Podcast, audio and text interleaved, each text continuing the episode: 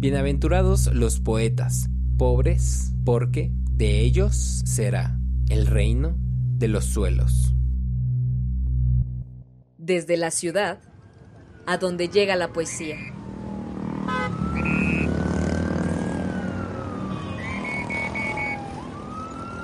Que se hace con materiales diversos, a veces perversos, con reversos y algunos con versos pero donde la poesía es de quien la trabaja.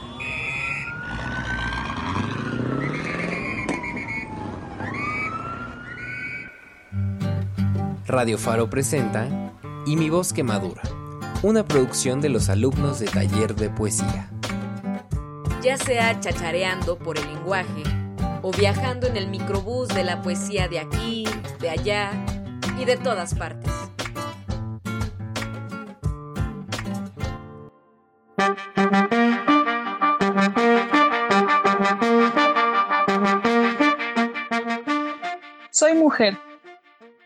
Mi nombre es mujer, no musa, y no hablarán más de mi cuerpo, ni de el dulce olor de mis cabellos, tampoco de mis ojos, profundos y cristalinos. No escribirás más de las imaginarias caricias eróticas, los encuentros furtivos, ni de la violencia hecha verso.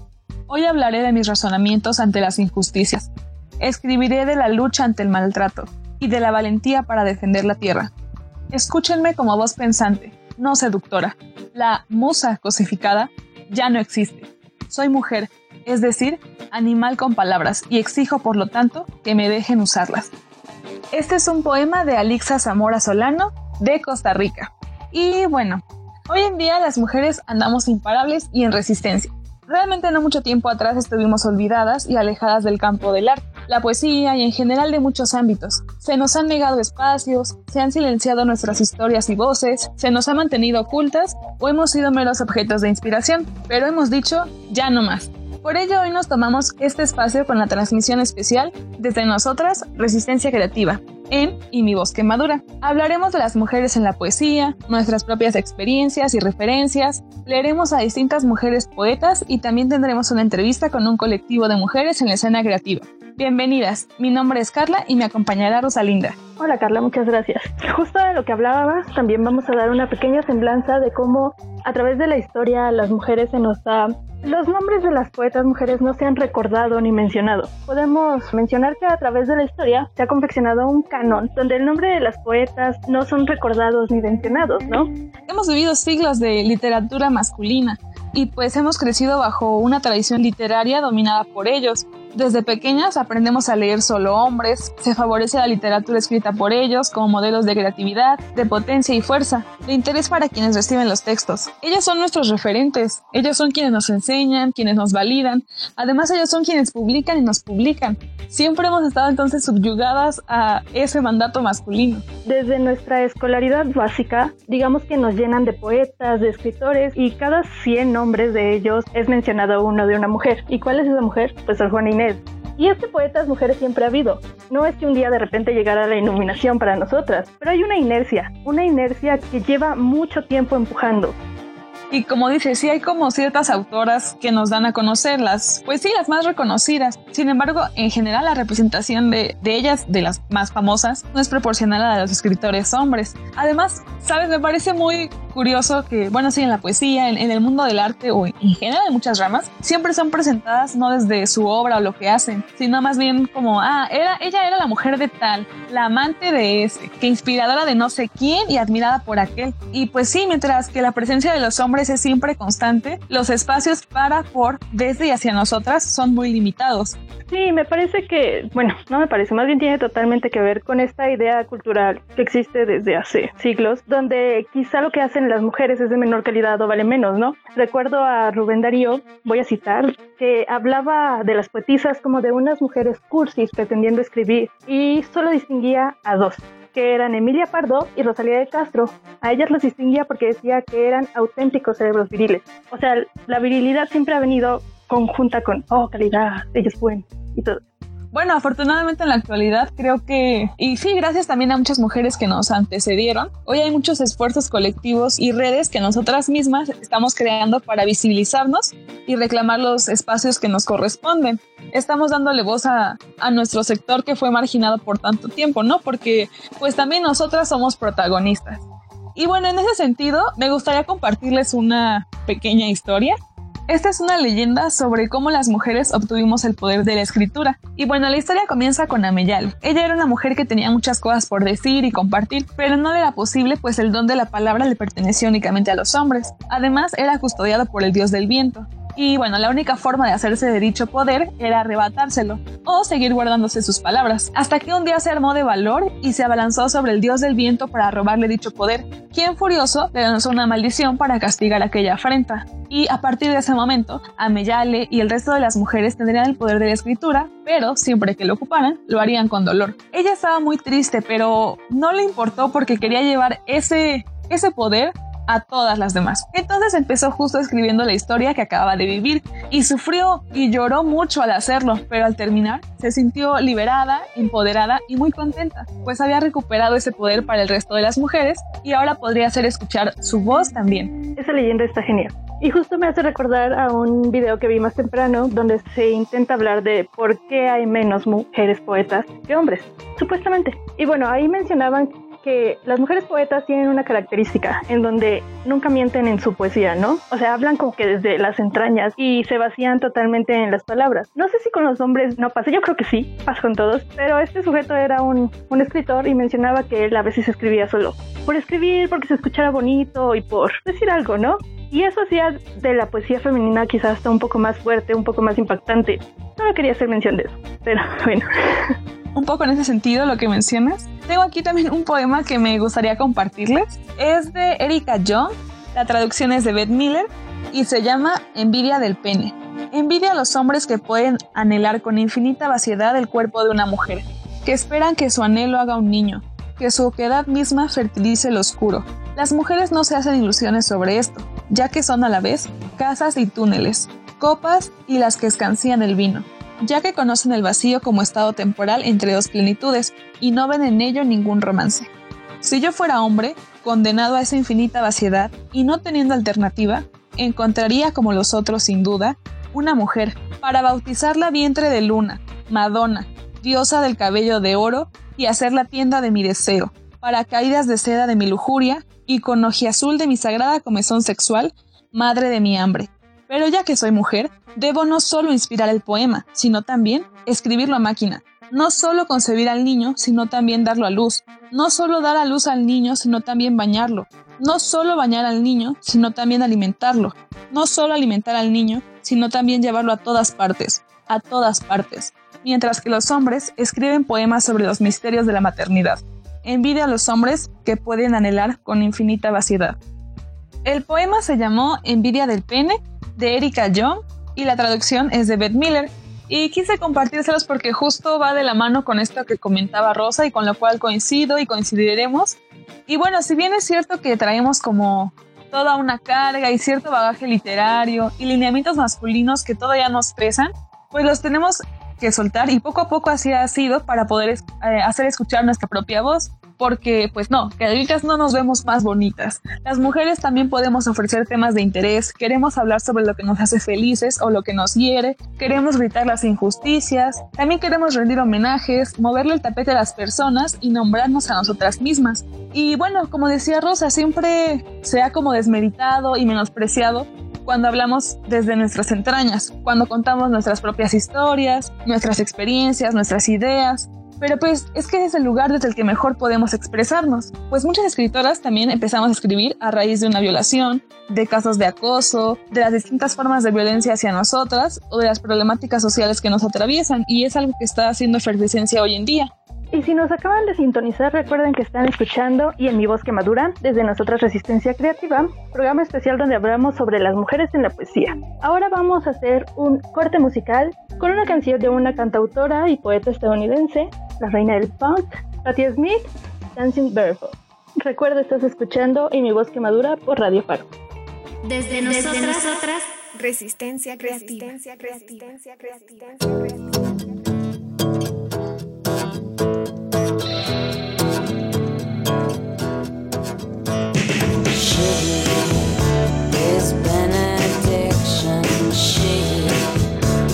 addicted to the root connection. She is connecting with me. Here I go, well, I don't know why. I feel so ceaselessly. Could it be he's taken home?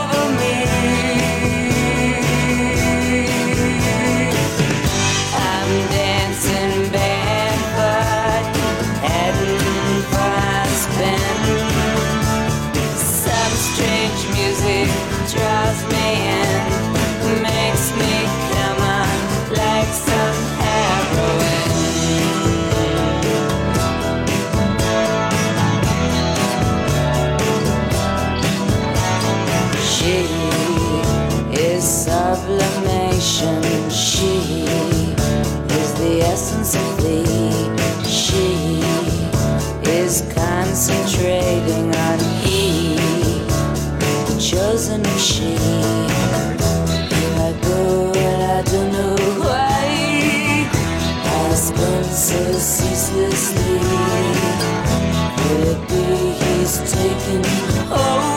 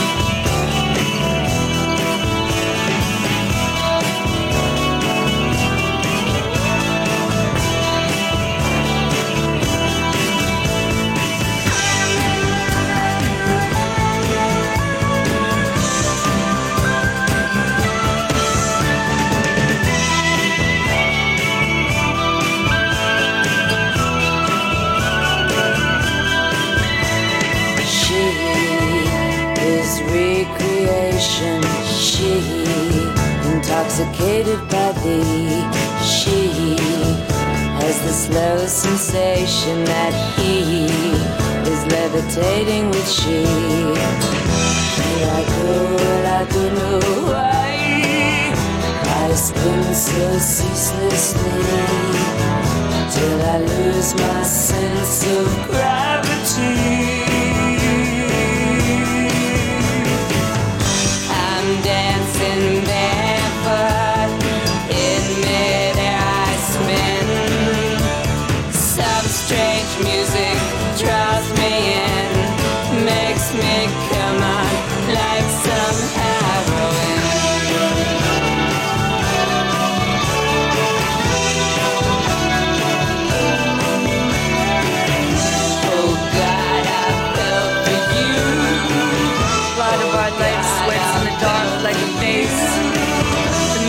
Childbirth, childhood itself, grave visitations.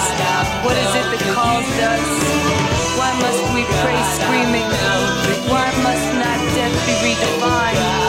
We shut our eyes, we stretch out our arms and whirl on a pane of glass. An asphyxiation, a fix on anything. The line of life, the limb of tree, the hands of he, and the among women.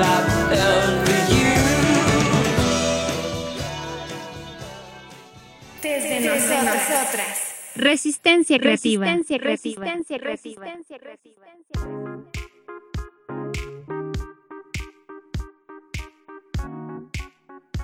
Y esa fue Dancing Barefoot de Patti Smith, una poeta conocida por sus letras cercanas al movimiento beat, que recientemente fue reconocida con el premio al servicio literario en América y pertenece al orden de las artes y las letras de Francia. Es una de mis poetas y artistas favoritas y fue gran influyente de- para mí dentro de la literatura.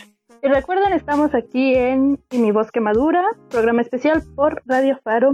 ¿Y qué tenemos ahora, Carla? Pues ahora me gustaría, hablando ya un poco de recomendaciones, ya que empezaste, Rosa, diste pie, me gustaría compartirles otro poema. Este es de Kenia Ramírez, es una chica de Tepic, eh, aquí en Nayarit, y se titula Los hombres con quienes me vinculo.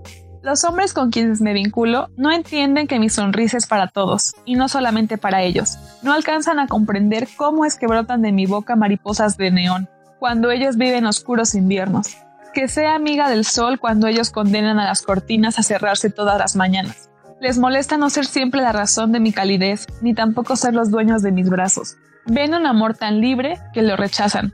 Quieren arrojarme a los brazos de unos barrotes, donde tengo una vida limitada de solo sexo y agua. No entiendo cómo dicen querer compartirse cuando eso significa atar mis manos, ponerme un bozal, sujetarme con una rienda y hacerme bailar al ritmo de su fuete. Este fue Los hombres con quienes me vinculo de Kenia Ramírez.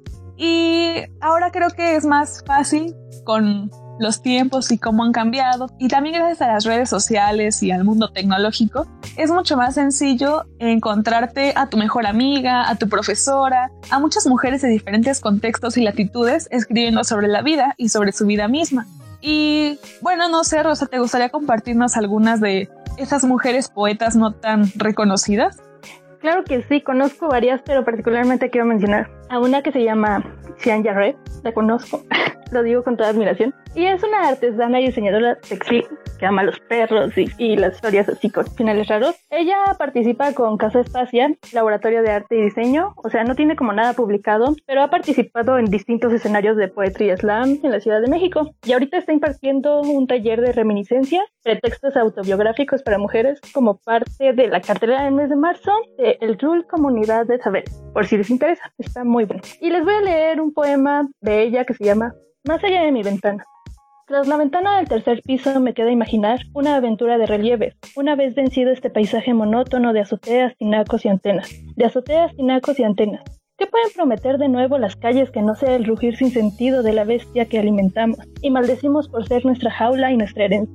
Estamos, eso es todo. En nuestra oración cabrá el tiempo, y una suerte de milagro nos hará presenciar el derrumbe portentoso de una civilización que no funciona. Poetas, nosotros también escribimos la historia. En un verso cabe la edad de la tierra y la última palabra que no tiene por qué ser definitiva. Atravesé la ciudad como se atraviesa un sueño. Abandoné mi cuerpo y encontré nuevas formas para las palabras y nuevas palabras para lo que no tiene forma. Puede ser viento o gato negro, o una mujer pálida, o la hora exacta para volver a verlo. Dentro de mi pecho de toro late un corazón de gorrión.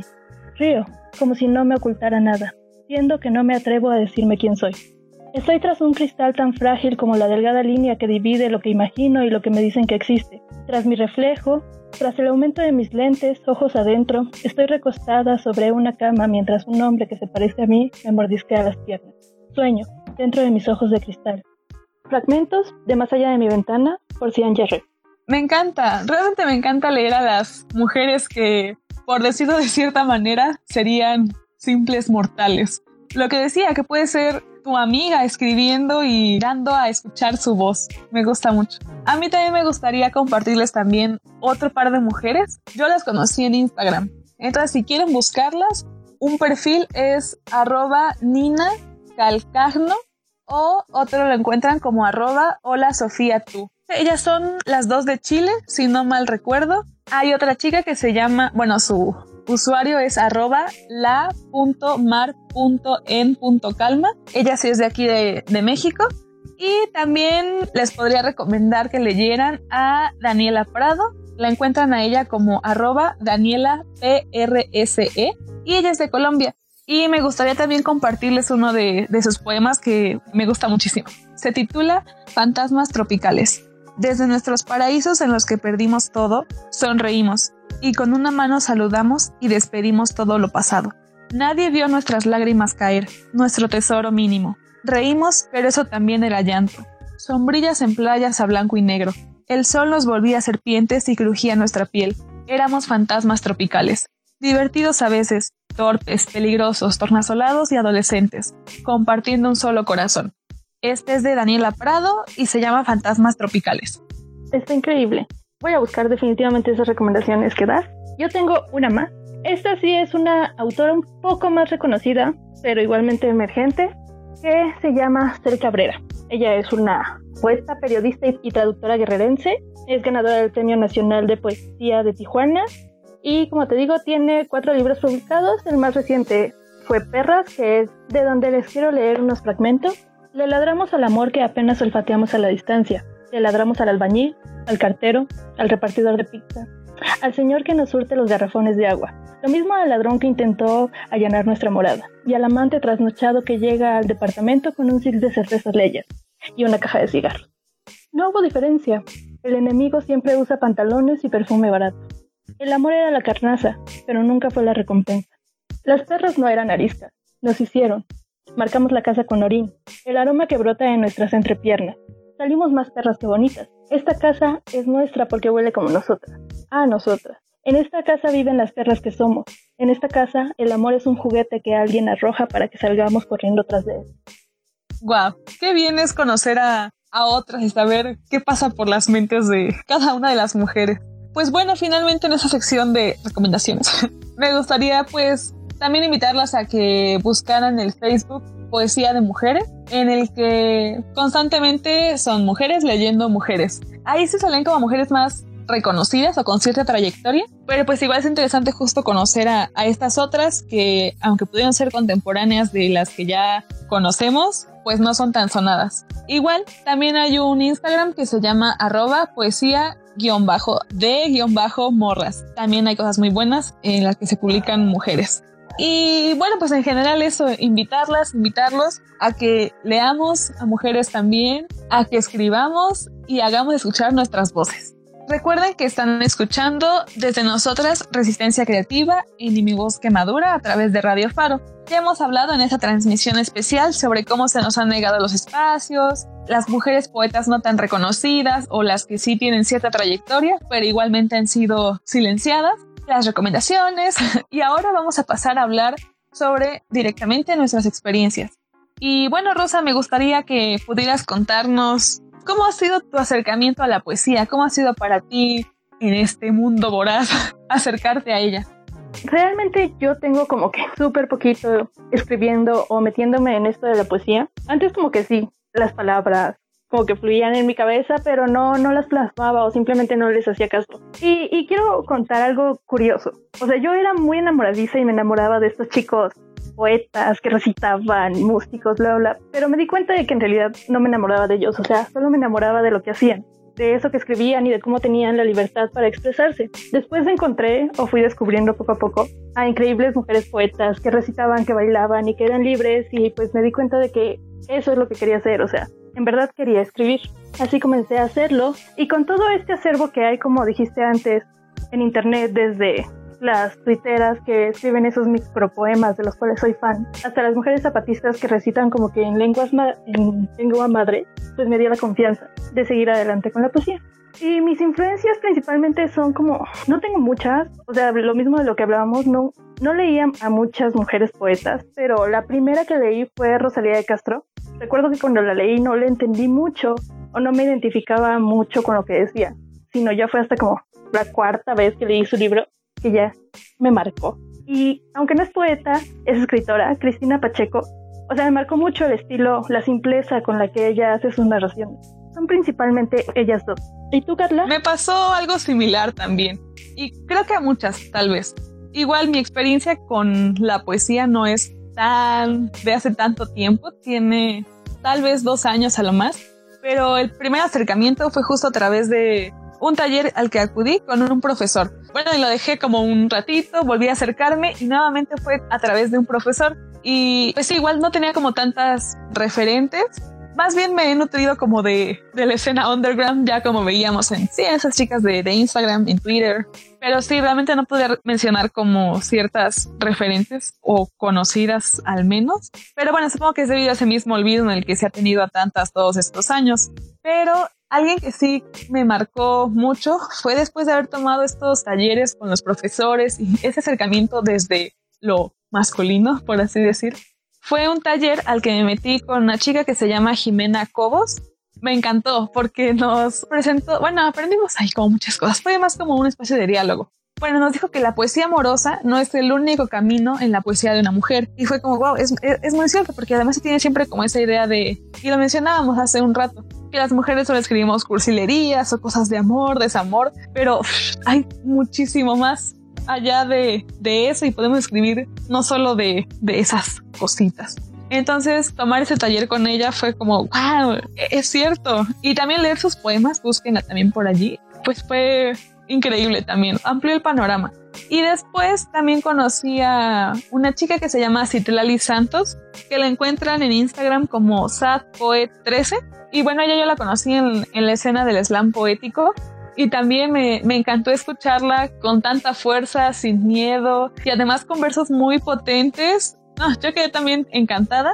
Creo fue a raíz de las primeras experiencias con mujeres poetas, pues al acercarme a, a buscar a otras también y, y también como eh, regresar y recurrir a las que ya estaban, pero son desconocidas, ¿no? De, cierta manera. Por ejemplo, Alejandra Pizarnik me gusta mucho también. y bueno, ya creo que eso en, en general ha sido como mi, mi experiencia. Y hoy que nos tomamos este espacio de Radio Faro, queremos que nuestras voces también queden marcadas. Entonces yo les voy a decir un poema de mi autoría, que aún no tiene nombre. Y a ti te llamamos los desterrados hijos de Eva, y a ti suspiramos gimiendo y llorando en este valle de lágrimas. Ea pues, señora abogada nuestra, vuelve a nosotros esos tus ojos misericordiosos. Nueve veces, nueve días, invocando al arca de la alianza, a la estrella de la mañana, a la torre de David. Ruega por él, ruega por nosotros. Y aquí estamos los desterrados, con interludios para gemir y llorar. Que luzca para él la luz perpetua, y para nosotros con mayor intensidad. Refugio de los pecadores, no nos dejes caer. Perdóname, escúchame, ten misericordia de mí. Y que luzca la luz perpetua, en las pupilas apagadas y la lengua hinchada. Ten piedad y misericordia de nosotros. Y tan pesado te vuelves como si la tierra te exigiera a los adentros, con una luz de cal detrás, instante, instante, en los que el Padre se va, el que creías fuerte e inmortal. Mil horas de rodillas y su cabeza en tus piernas. Oh clemente, oh piadosa, que lo perdones te pido por tu pasión dolorosa. Ese fue Poema sin nombre, escrito por mí, Roy Valderas. y vamos contigo, Carla, tú tienes también un poema genial que nos vas a compartir. Ah, gracias. Buenísimo, Rosa. Me encanta. Soy tu fan. y sí, bueno, también aprovechando este espacio, pues aquí les va algo mío. Se titula Amor mío. Crecí con ideas erróneas, estereotipos y prejuicios. Fui de las raras de la secundaria. Me enseñaron a odiar mi nariz imperfecta. Me molestaron por usar lentes y ser la inteligente. Me dijeron que debía lucir más femenina. Recibí críticas de mis amigas y fui juzgada por mis tías. Me hicieron desear cambiar mi cuerpo y apariencia. Me enseñaron a desaparecer mis estrías y ocultar mis lonjitas. Me educaron para parecerme a otras y esforzarme en eliminarme. A mi madre le molestaba que viviera desarreglada. Un chongo y mi pants naranja reflejaban que no me amaba. Ni siquiera era capaz de maquillarme la pestaña. A la gente le incomodaba que ni un pretendiente por ahí andara. De lesbiana, solterona y amargada no me bajaban. Me enseñaron a soportarlo todo y a quedarme callada. A escuchar sin cuestionar a mamá o a papá. A permitir que el novio me celara. A respetar a los y las mayores, aunque fuera aquel viejo rabo verde. A agradecer cuando me avisaban que mi cintura ya no estaba. A dejar que el mundo me lastimara. Me instruyeron para atender, cuidar y servir, y mejor si era un hombre. Me dijeron que debía agradar y así sola no me iba a quedar. Antes de amarme, debía lograr que de mí alguien más se enamorara. Pero ya no más. Paso a paso voy dejando eso atrás. Ha costado, pero hoy admiro a la mujer que veo en el espejo, a esa mujer que desde siempre ha estado completa. Me enamoro día con día y no pienso volver a abandonarme. Me abrazo cada día y doy gracias por donde estoy parada ahorita me enorgullece la mujer en la que me estoy convirtiendo. Poco a poco crece el amor propio que abruptamente me arrebataron. Pienso en mí ante todo y se me resbala tanto odio. No voy a tolerar que la gente me venga a intentar cambiar. Hago las paces con mi cuerpo y le agradezco tenerlo. Aprecio mis estrías, pues cuentan historias de una experiencia de vida.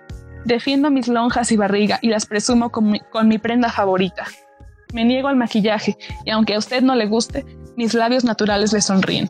Me gusta mi nariz grande y no respingada, pues me ha permitido oler aires de esperanza. Me importa poco si le desagrada que no haya un hombre a mi lado. Me elijo a mí y siempre a mí. Amarme tal cual soy es mi resistencia. El amor de mi vida ha florecido junto con mi esencia.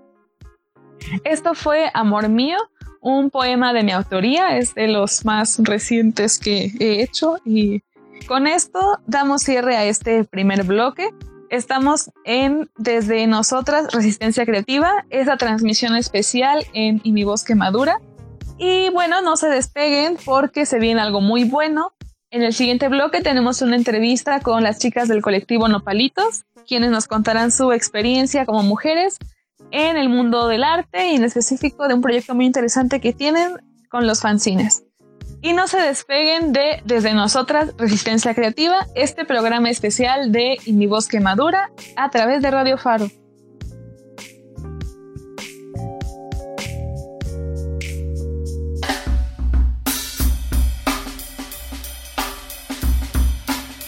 Poesía, ¿eres tú? Poesía no eres tú, es la otra.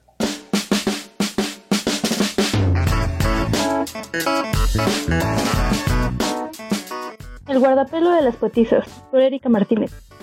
Para que nunca se les olvide, las poetas llevan colgando en el cuello el guardapelo de las poetisas.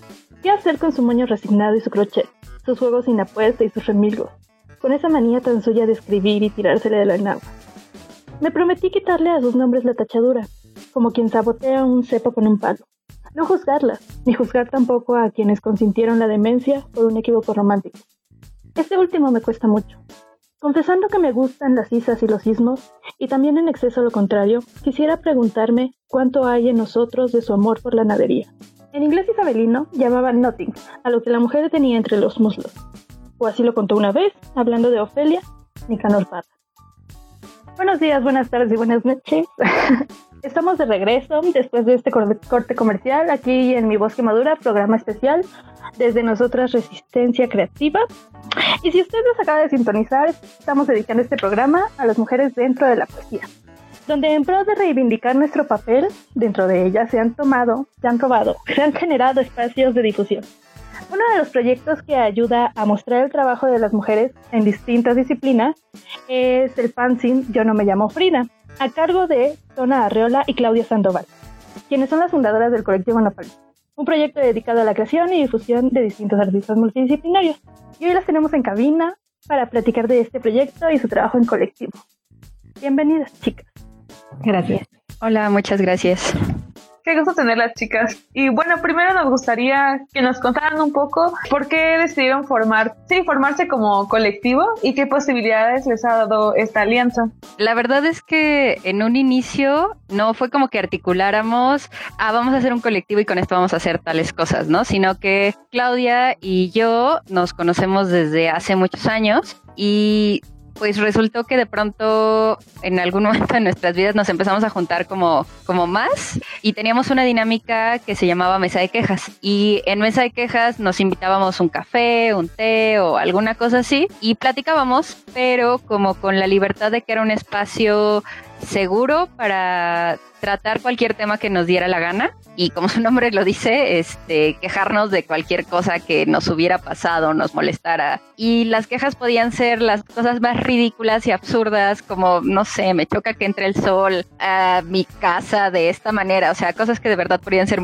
como, pues sí, pueden ser, eh, eh, ir en un plano que es absolutamente personal y que no tiene injerencia social política ni nada por el estilo, hasta tal cual, ¿no? Hablar de alguna situación política que hubiéramos visto en las redes, hablar de, no sé, de cómo se mediatiza ciertas cosas, de hablar, quejarnos de influencers, quejarnos de la política, quejarnos también de nuestras familias. Y entonces de pronto hubo temas como que se replicaron este, más de una vez. Uno de ellos era como la representación del cuerpo, lo cual nos llevó más adelante a replantear, a configurar un proyecto que es en video y bueno, Claudia que se dedica a la escritura y yo que me dedico a las artes visuales, hicimos un proyecto de videopoesía y que justo fue como a través de estas preocupaciones de es que cómo se representa un cuerpo desde lo erótico, desde también el enamoramiento, la relación sexual, pero justo también quejándonos en este mismo asunto de la mesa de quejas de la hipersexualización y la genitalización a la hora de hablar de las relaciones interpersonales de una pareja este, sexual afectiva Luego de eso, otro de los temas como muy repetido fue Frida Kahlo está en todos lados, ¿no? Porque digo, no sé qué tanto les ha tocado verlo, pero más allá de esta fridomanía en donde, güey, a todos nos gusta Frida y es lo máximo y la mejor artista, ¿no? Digo, opiniones ahí al respecto. Había un asunto que me parece y nos parece ya es absurdo, ¿no? Como más allá de tener, no sé, la cara de Frida en las playeras, que puede ser una reproducción de una obra de Frida Kahlo, de pronto ya era como la uniceja, por un lado, y de pronto en cosas que no tenían nada que ver con Frida Kahlo, ¿no? Ejemplo, me tocó ir a Querétaro y Frida Kahlo no tiene nada que ver con Querétaro, pero el souvenir que se vende es la cara de Frida Kahlo en tazas, ¿no? Con, con, el logo de México. Y es como, o sea, no tiene nada que ver. Lo entiendo en Ciudad de México, lo entiendo en Coyoacán, pero en Querétaro no tiene ni remotamente sentido, ¿no? Y que bueno, a lo mejor eso tiene que ver también con lo que quieren comprar los turistas y ok, pero de pronto también salió en una tienda este, de estas de, de autoservicio la vajilla con la firma de Frida Kahlo, o sea, ya ni siquiera era obra de ella, era como la firma con unas cosas de pavos reales que hasta donde yo conozco la obra de Frida, no hay muchos pavos reales que digamos, ¿no? Todavía los changuitos, todavía el cholo escuincle, son como más elementos de sobra, pero era como, o sea, no tiene nada que ver ni con Frida Kahlo, ni con su obra, ni con su imagen, es su firma y es como el marketing está muy cabrón, ¿no? Y bueno, al principio fue, bueno, vamos a hacer algo en contra de eso, ¿no? Y dijimos, va, vamos a hacer playeras que sean de otras artistas. Y que bueno, más adelante desarrollamos todo este proyecto y nos llevó al fanzine y hacer fanzines como con obra de, que hablara de la obra de otras artistas que no fueran Frida Kahlo. Un poco regresando a tu pregunta, hicimos todas estas colaboraciones solo pensando en vamos a colaborar, no en el asunto de vamos a hacer un colectivo formalmente, ¿no? Pero de pronto para una convocatoria, para el caso del primer proyecto del de video, que habíamos metido algunas convocatorias simplemente como autoras, Claudia y Tonancy, en algún momento fue como el nombre del colectivo si es una obra de más de dos personas y fue como, ah, no tenemos un nombre, somos de Milpalta y entonces como en juegos era como, digo, no sé, supongo que todos lo hacen alguna vez con sus cuates, como, ah, pues si una vez tenemos una banda de rock se va a llamar de esta manera y entonces el nombre era Nopalitos. Y si alguna vez hacemos un equipo de juego de tal cosa se va a llamar Nopalitos y si hace, o sea, siempre salía eso y entonces cuando me dijeron, ¿cómo se va a llamar nuestro colectivo? Salió, pues, ah, pues nos llamamos Nopalitos y ya después lo cambiamos o cualquier cosa, ¿no?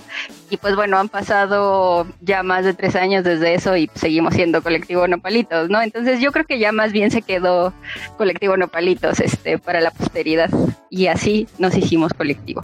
Y no sé si Clau quiere hablar un poco como de esta segunda parte de la pregunta, que no sé si nos la puedes como volver a hacer. Sí, pues qué posibilidades les ha dado el formarse como colectivo, qué han logrado al trabajar juntas.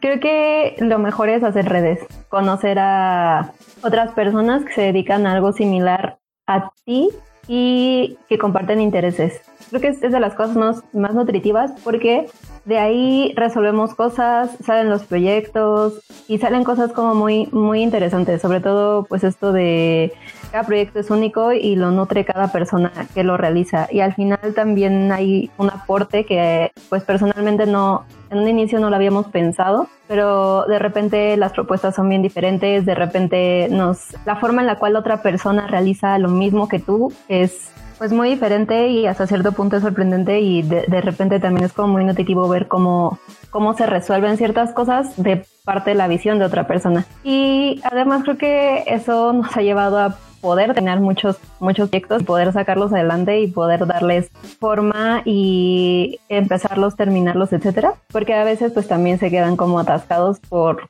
ideas o porque no avanza o porque tú solo no avanzas pero también el poder generar eh, distintos tipos de, de, proyectos es algo que nos ha dejado y pues eso también hace redes, quizás no para un proyecto que tengamos nosotras, pero a lo mejor para ayuda a otro tipo de colaboración, otro tipo de presencia con les otros. Y ha sido como muy bonito, como conectar con la gente y hacer redes y, también ver cómo a su vez estas personas que de repente ves empezando también crecen y de repente ya están haciendo cosas que mm, al principio solo eran ideas y de repente ya lo están haciendo, lo están realizando, ver cómo a lo mejor cambiaron de giro o seguirlas contactando y seguir haciendo como núcleos y proyectos y sacar adelante lo que tenemos y lo que los otros tienen. eso creo que ha sido lo, lo más bonito y, y cómo nos ha nutrido.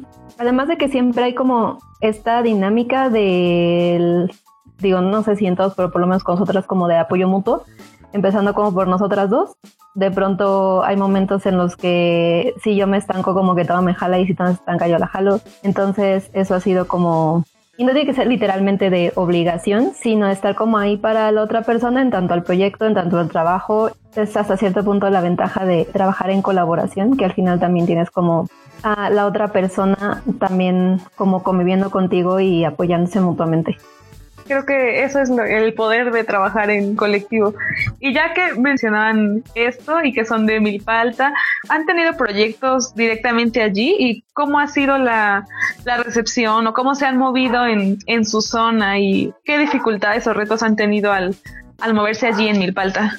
Creo que de manera general la respuesta es, es que no, o sea, tal cual, no hemos tenido proyectos en Milpa Alta. Sé que también tiene que ver como con el asunto de la centralización, porque si bien es- hicimos, no sé, la primaria y la secundaria aquí en Milpa Alta, ya para la preparatoria y la universidad, las dos nos movimos hacia el centro, o más hacia la ciudad, más hacia Xochimilco, Tlalpan. Entonces, al final, muchos de los contactos que nosotras tenemos ya como en esta parte preparatoriana universitaria, pues no es gente de O sea, eso es algo que es una realidad que reconocemos. Muchos de nuestros contactos no tienen que ver con eso. Y por otro lado, este problema de, de la centralización de la cultura también nos ha llevado a que muchos de los eventos en los que participamos son en, en el centro. Entonces, también nuestro público muchas veces tiene que ver más con un público que ya sabe que va a haber fanzines que es un público que ya tiene como un capital cultural determinado, o un público que ya está en Santa María de la Ribera, que ya está en el centro de Tlalpan. Entonces, en ese sentido, es como multifactorial, porque no solo es como, ah, no queremos estar nunca allá, ¿no? Sino que el eh, buscar dónde mover los fanzines ha reproducido esta centralización. Pero, por otro lado, sí nos ha llevado como a cuestionarnos, ¿no? ¿Cuál es nuestra relación con Milpalta? Porque hemos conocido gente de, de Tláhuac, de Xochimilco, también como de la parte más hacia el sur de Tlalpan, que está interesada como en, en hablar también de la periferia de la cultura y el arte que se produce en otros espacios y eso también nos ha llevado a conocer gente de otros estados, por ejemplo, del Estado de México, que sabemos mucha de la población de Estado de México, no solo en el arte y la cultura, sino como en la vida en general, se mueve a la Ciudad de México para hacer sus actividades, ¿no? Y también ha estado bonito en este colaborar con otros conocer a, otros proyectos que también quieren no, no replicar la centralidad. Y entonces hemos encontrado, pues sí, nos hemos juntado también como con esa banda porque encontramos ese eco de, de sí, no queremos siempre estar yendo al centro porque digo, no es nada contra el centro, pero pues también es un, un ajo de estar como todo el rato allá, nunca acá, porque te descolocas de los propios procesos que ocurren en tu comunidad. Y además de eso, sí hemos tenido como un par de fanzines que un poco tienen que ver con eso. Bueno, uno está en proceso y el otro este, fue un fanzine que hicimos de Milpalta que fue un éxito, se vendió como pan caliente. Este, que justo era hablar de, porque siempre y desde siempre, desde la prepa, hay como un desconocimiento de lo que es Milpalta, de dónde está Milpalta, de qué se hace en Milpalta, de cómo no tienes un cine, cómo no tienes un Oxxo, y que no solo es como, ay, qué aburrido tu pueblo que no tiene un Oxxo, ¿no? Es un proceso político súper importante de resistencia de las comunidades originarias, ¿no? Entonces decíamos, bueno, pues ya que la gente siempre que te dice, o sea, siempre que explicas, ¿y de dónde eres de Milpalta? ¿Dónde está Milpalta? Ah, eres Estado de México, ah, eres de no sé dónde, ah, pero eso a poco es Ciudad de México todavía, ¿no? Eh, fue bueno, pues vamos a hacer un fanzine un poco como desde el humor de, de que siempre nos pasa eso, pero también informándonos de, de, cosas que han sucedido acá y como, no sé, la verdad fue, fue uno como muy lindo, muy bonito. Y ese lo vio gente de Milpalta también y le, les pareció como una muy buena puntada haciendo como un paréntesis, en este darnos cuenta de que no estábamos conectadas con nuestro propio lugar, con nuestro entorno, también quisimos hacer algo al respecto que también estaba dentro de los planes del año pasado, que era justo hacer una feria de fanzines, pero en Milpalta.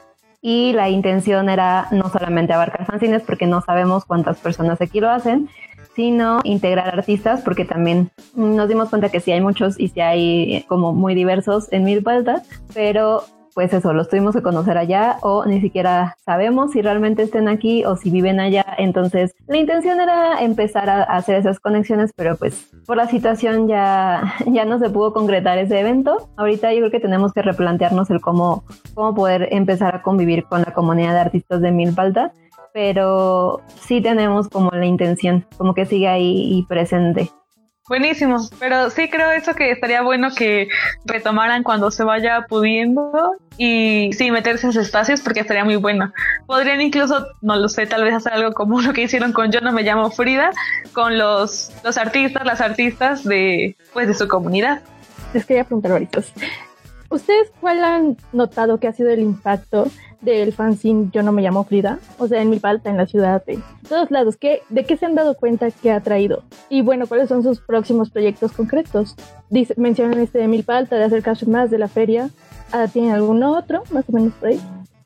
Pues sobre el impacto, es curioso, pero quizá no, no somos literalmente nosotras y más bien es como un cúmulo de, de cosas y el conjunto de interés o muchas personas interesadas como en esto de redescubrir artistas mexicanas, pero ha sido muy curioso que algún tiempo después que sacamos un fanzine sale alguna exposición de una de las artistas o sale alguna referencia de las artistas. Y lo más chistoso recientemente que yo creo que probablemente sí tenga que ver con la cantidad de veces que, que fui a investigar a De la Sequeiro, pero la Cineteca sacó un este me parece que en su aniversario luctuoso o algo así sacó una nota de Adela Sequeiro que pues es considerada la primer mujer directora de cine, de cine sonoro en México. Entonces es curioso, no sabemos realmente si es por nuestra intención de búsqueda, porque durante la investigación pues obviamente la googleamos como mil veces, o volvamos y la buscamos en las bibliotecas o en donde podamos y la estamos buscando constantemente, no sabemos si es eso.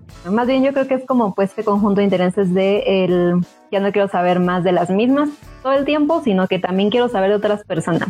Eso ha sido como, mm, digamos como algo, una coincidencia, pero en otro aspecto, lo bonito ha sido la gente que nos compra y nos ve como recibiéndolo con, pues no sé si con, con, felicidad, pero sí con emoción y con interés y con curiosidad y decirnos, ya que si ya conocen alguna, como que emocionarse de es que yo no la veo repetida en ningún otro lado, qué bueno que lo estén haciendo, o la gente que literal llega y dice, denme todos porque la neta sí quiero saber más pues eso, que se vayan, que sí vayan con la curiosidad o personas que simplemente llegan a sentarse, bueno, no a sentarse, pero a, tomar el fanzine y a leerlo. Y no se lo llevan, pero vaya, al final el punto es ese, ¿no? En algún momento le generaste la curiosidad de abrir tu fanzine y a lo mejor después esa persona fue lo compartió con alguien más. Y entonces creo que nos hemos ido dando cuenta del impacto, pero así como en pequeñas dosis y que además tampoco queremos que sea algo masivo, ¿no? Que de repente ya tengamos como películas de las cineastas como en horario estelar y que solo pasen eso, o sea, no.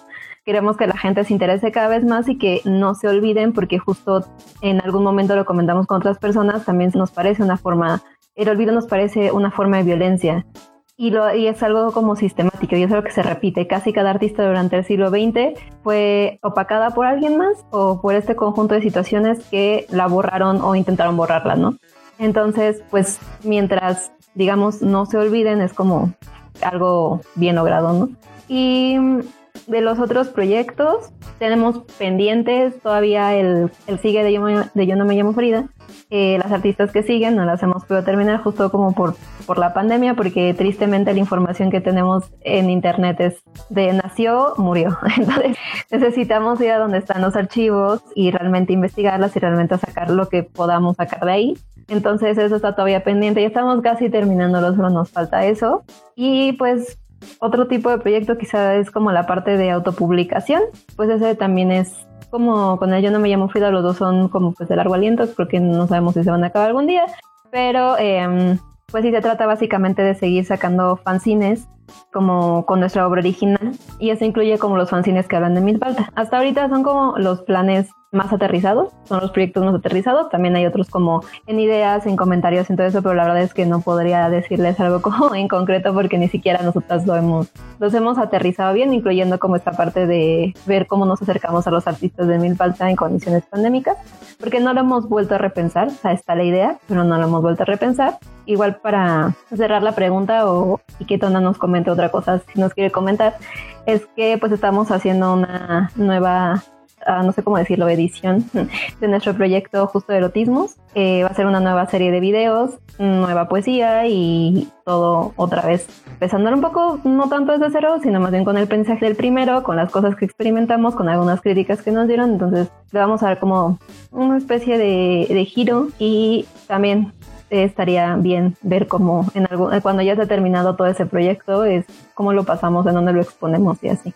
Y no sé si Tona quiere agregar algo un poco que todo lo, lo, que vamos sacando está en nuestras redes sociales. Tenemos este Facebook e Instagram, Colectivo Nopalitos, así, todo junto. Y de hecho, esta semana estamos presentando lo más nuevo de Claudia con un dibujante artista de Iztapalapa, si mal no recuerdo. Y ya, ellos hicieron una, una colaboración en donde él justo ilustra un texto de Claudia Igual hay otros fanzines que ya están como saliendo del horno y están como en, en estarlos presentando, aunque de momento pues seguimos con la presentación en redes sociales, con la venta de, de los fanzines igual por mensaje de Facebook o, o Instagram porque ahorita pues no vamos a participar en, en algo recientemente, bueno, como en fechas cercanas. Eh, lo más próximo que tenemos, que más bien es cosa mía, aunque voy a llevar al, al, colectivo, es con esta gente que hemos conocido de Periferia, está el proyecto de revista independiente Bordo y tienen este como subproyecto de Galería Taquera en el que yo voy a participar. Es el domingo 28 de, de, marzo y pues voy a llevar también cosillas ahí del, del colectivo, entonces si, si nos quieren ver y así, pues por ahí vamos a andar. Y pues ah, ya, o sea, creo que no hay como, como más este, cosas porque pues seguimos como con, con la, la, pandemia, igual hay muchas ideas y demás, pero tampoco nos estamos acelerando porque nos pasó el, el año pasado, o sea, finales de 2019 teníamos proyectado un, un 2021 como con un chingo de publicaciones y pues hay cosas que apenas estamos publicando porque justo no hubo manera de, de moverlos, de venderlos, de que la gente los viera, de, de nada, ¿no? Y pues bueno, también tenemos por ahí organizado, estamos, somos parte del Festival de Cinesporas, que ya mencionábamos más adelante, este, bueno, más bien más atrás. Y pues estamos empezando igual como a proyectar porque queremos volver a repetirlo igual para finales del año y estamos pasando esta parte de, de, analizar nuestros logros y nuestras fallas de esta primera organización porque muchos de nosotros nunca habíamos organizado un, un evento de estas características. Entonces este pues igual estamos como en esa discusión y todavía no tenemos fecha ni nada no pero la intención es que a finales de año sí haya otro otro cinesporas y recuerde que si nos acaba de sintonizar, están escuchando desde nosotras Resistencia Creativa, un programa especial de Y mi voz que madura a través de Radio Faro. Estamos con Colectivo Nopalitos y aquí platicando con las chicas. Eh, quisiera preguntarles también, ¿cómo ven ustedes el panorama como mujeres artistas en este campo? ¿Cómo ha sido para ustedes moverse en esto y o no sé qué retos, dificultades han encontrado? Creo que nos tocó una buena época, yo creo porque um, en alguna otra entrevista con otras mujeres fancineras eh, estaba Helen Geleton que se dedica a hacer fanzine mucho antes que nosotras y nos comentaba que cuando ella empezó sí había un rechazo abierto hacia hablar de feminismo sobre todo en la parte del fanzine y que sí había como una especie de discriminación hacia las mujeres que hacían fanzine, igual es lo que le tocó a ella. Creo que hay ciertas coincidencias en eso y en todos los campos del arte. Entonces, a nosotros afortunadamente nos tocó, pues más bien ya no nos tocó eso, sentir esa discriminación tan marcada. De pronto sí, se nota mucho cuando hay hombres que se acercan, hombres cisgénero que se acercan. No, no, no sé si no se sienten como con la libertad del derecho, etcétera, de tomar los fanzines de Yo no me llamo Frida o no sentirse interesados o pensar que solo son para mujeres. Entonces, creo que ese es donde más lo hemos visto, pero ya no es como literalmente hacia nosotras, sino, pues no sé, ya una dinámica, ¿no? Creo que pues las cosas van progresando se siente cada vez más como una presencia de, de, las mujeres en general. Muchas de las personas con las que colaboramos son mujeres y eso tampoco es intencional que vayamos buscando mujeres, simplemente cada vez son más las que se interesan y lo hacen y no hay... Por lo menos en nuestro círculo, la mayoría no siente un límite y si hay un límite, como que lo rebasa o no le importa o ve la forma de, de hacerlo, ¿no? Hay muchas mujeres en el medio, por lo menos del fanzine. Fue como un, una especie de movimiento en el cual como que las mujeres fueron llegando, se fueron plantando, hicieron su campamento y no se han ido y no se van a ir, nos vamos a ir.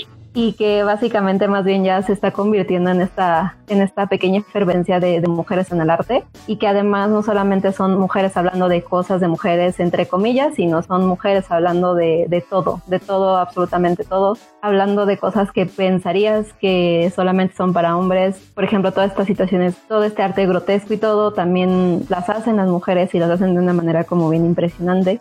Creo que es una buena época, digo, sigue siendo una época de lucha, seguimos eh, teniendo muchas cosas pendientes, eh, sobre todo en tanto a, la violencia que se vive, porque pues no estamos exentas en ningún tipo de círculo. Al final sí hay, sí hay violencias dentro de, de, dentro de este círculo, dentro del círculo del arte en general, dentro del fanzine, pero lo, lo bueno es que cada vez hay menos mujeres que se quedan calladas sobre algún tipo de violencia y cada vez hay más mujeres acogiéndolas. Cada vez hay, muy a pesar de que generalmente la- el hombre violento sigue viviendo su vida normal, hay una voz, ¿no? Y hay una protesta y hay un acogimiento y entonces eso también no impide que las mujeres sigan haciendo algo y sigan haciendo arte. Entonces creo que es una buena época de lucha, yo siento, y siento que más bien esto va, va a crecer muchísimo. Siento que, por lo menos en lo que me ha tocado de, de convivir con las mujeres artistas, son de imparables.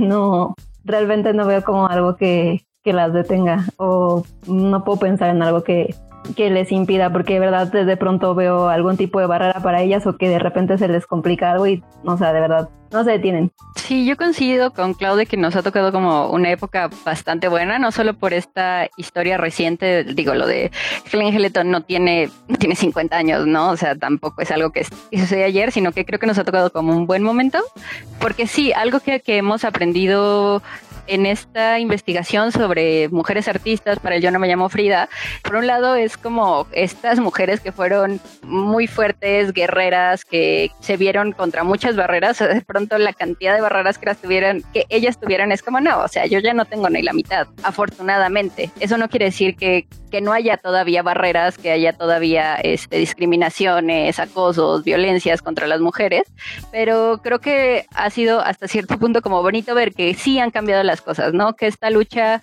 que hace 100 años tuvieron estas mujeres pintoras, cineastas, fotógrafas, pues son un granito de arena, quizá como en la macrohistoria de la historia del arte, pero al final sí nos ha permitido a nosotras tener otras condiciones. Por otro lado, también es bien terrible que hay cosas que sucedían hace 100 años y que siguen ocurriendo hoy día, ¿no? Eso, eso a veces es desalentador, porque es como, o sea, no importa lo que uno haga, las cosas van a estar siempre, las mujeres siempre van a estar como en el segundo lugar toda la vida, ¿no? Pero, pero hay como, no sé, como esos dos momentos en donde estás como tirado para el suelo y dices, es muy horrible, el mundo es muy horrible, el mundo sigue siendo muy horrible, pero por otro lado hay estas otras experiencias, ¿no? De, de que de pronto, o sea, hasta una misma, una misma ha cambiado, o sea, y pensándolo como proyectándolo al mundo. Hace 10 años yo no podría nombrar a 10 mujeres artistas, ¿no? Y ahorita tenemos un proyecto que hasta ahora este, tiene el nombre de 20 mujeres artistas y las que hemos investigado y que no hemos puesto porque no ha habido espacio, porque no hemos tenido tiempo, porque al principio éramos dos personas haciendo esto y tampoco era como, como que pudiéramos abarcar a todas las mujeres, pero eso está también increíble, ¿no? Decir, son tantas mujeres en la historia del arte que no conocemos o que no se conocen en general, como los dos lados. Qué chido que hay tantas, qué mala onda que no conocemos a todas, pero también coincido en que es muy chido ser parte de, esta efervescencia de que, que, que ya no se va a tener, creo yo, ¿no? No se va a tener esta, esta lucha en la que no solo es el mundo del arte, ¿no? Sino es como toda la sociedad pidiendo a gritos que hay cosas que no están chidas y, y que hay que seguir trabajando para que haya mejores condiciones para, para las mujeres en el mundo. Ay, buenísimo, chicas. Y el tiempo se nos ha ido como agua en esta increíble entrevista. Agradecemos mucho que estén aquí y que nos hayan compartido todo, todo eso. Y bueno, recuérdenos cómo las encontramos en redes sociales. Pues así como colectivo Nopalitos, junto en Facebook y en Instagram. También tenemos correo si nos quieren escribir, colectivo Nopalitos, igual todo junto, arroba gmail.com. Esas son nuestras redes, les procuramos contestar al- a la brevedad, este, y pues bueno, ahí eso, pueden ver no solo las cosas más nuevas, sino cómo pueden irse al, al feed a revisar estos otros proyectos de los que hemos hablado y que bueno, debido al formato pues no les podemos mostrar, pero pues nosotras encantadas de que, de que disfruten, de que vean, de que conozcan nuestro proyecto. Muchísimas gracias. Un placer realmente tenerlas y conocer lo que están haciendo ahora, aprovechando las mujeres artistas que están ahí retomando sus caminos. Les agradecemos mucho que hayan participado con nosotros y que nos hayan contado todo eso. Gracias por invitarnos. Estuvo muy divertido. Sí, muchas gracias. Desde nosotras, Resistencia creativa. Y bien, pues hemos llegado al final de este programa. Les agradecemos que nos hayan escuchado. Recuerden seguirnos en nuestras redes sociales, en Facebook y mi voz que madura, en Instagram y mi voz que, arroba y mi voz que, B-O-Z que, en Mixflow y mi voz que madura, donde pueden escuchar los programas anteriores y este. Dense una vuelta por el Facebook de Casa Espacia, Laboratorio de Arte y Diseño y mis redes personales si quieren seguirme son arroba Roy Valderas en Instagram y arroba va.alderas. Y a mí me encuentran como arroba 4cpm4 en Instagram y Twitter. Pues sin más, les agradecemos nuevamente y amenazamos con volver. Nos volveremos a tomar a robar este espacio. Agradecemos a Felipe que estuvo en los controles y a Erwin y Antonio en producción. Hasta la próxima. Eso es todo, eso, eso, eso es todo. La poesía que fluye en los arrullos infantiles, en letanías, en adivinanzas y refranes, en rimas de venta en los mercados, hasta en canciones con sentido de contar y rimar sin parar en este dar. Ya sea chachareando por el lenguaje o viajando en microbús, de aquí, de allá y de todas partes, curioseando.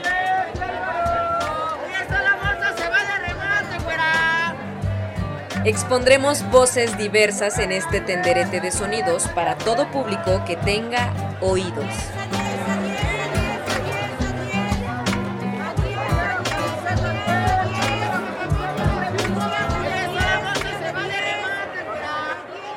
Salido el poema. No se admite reclamación.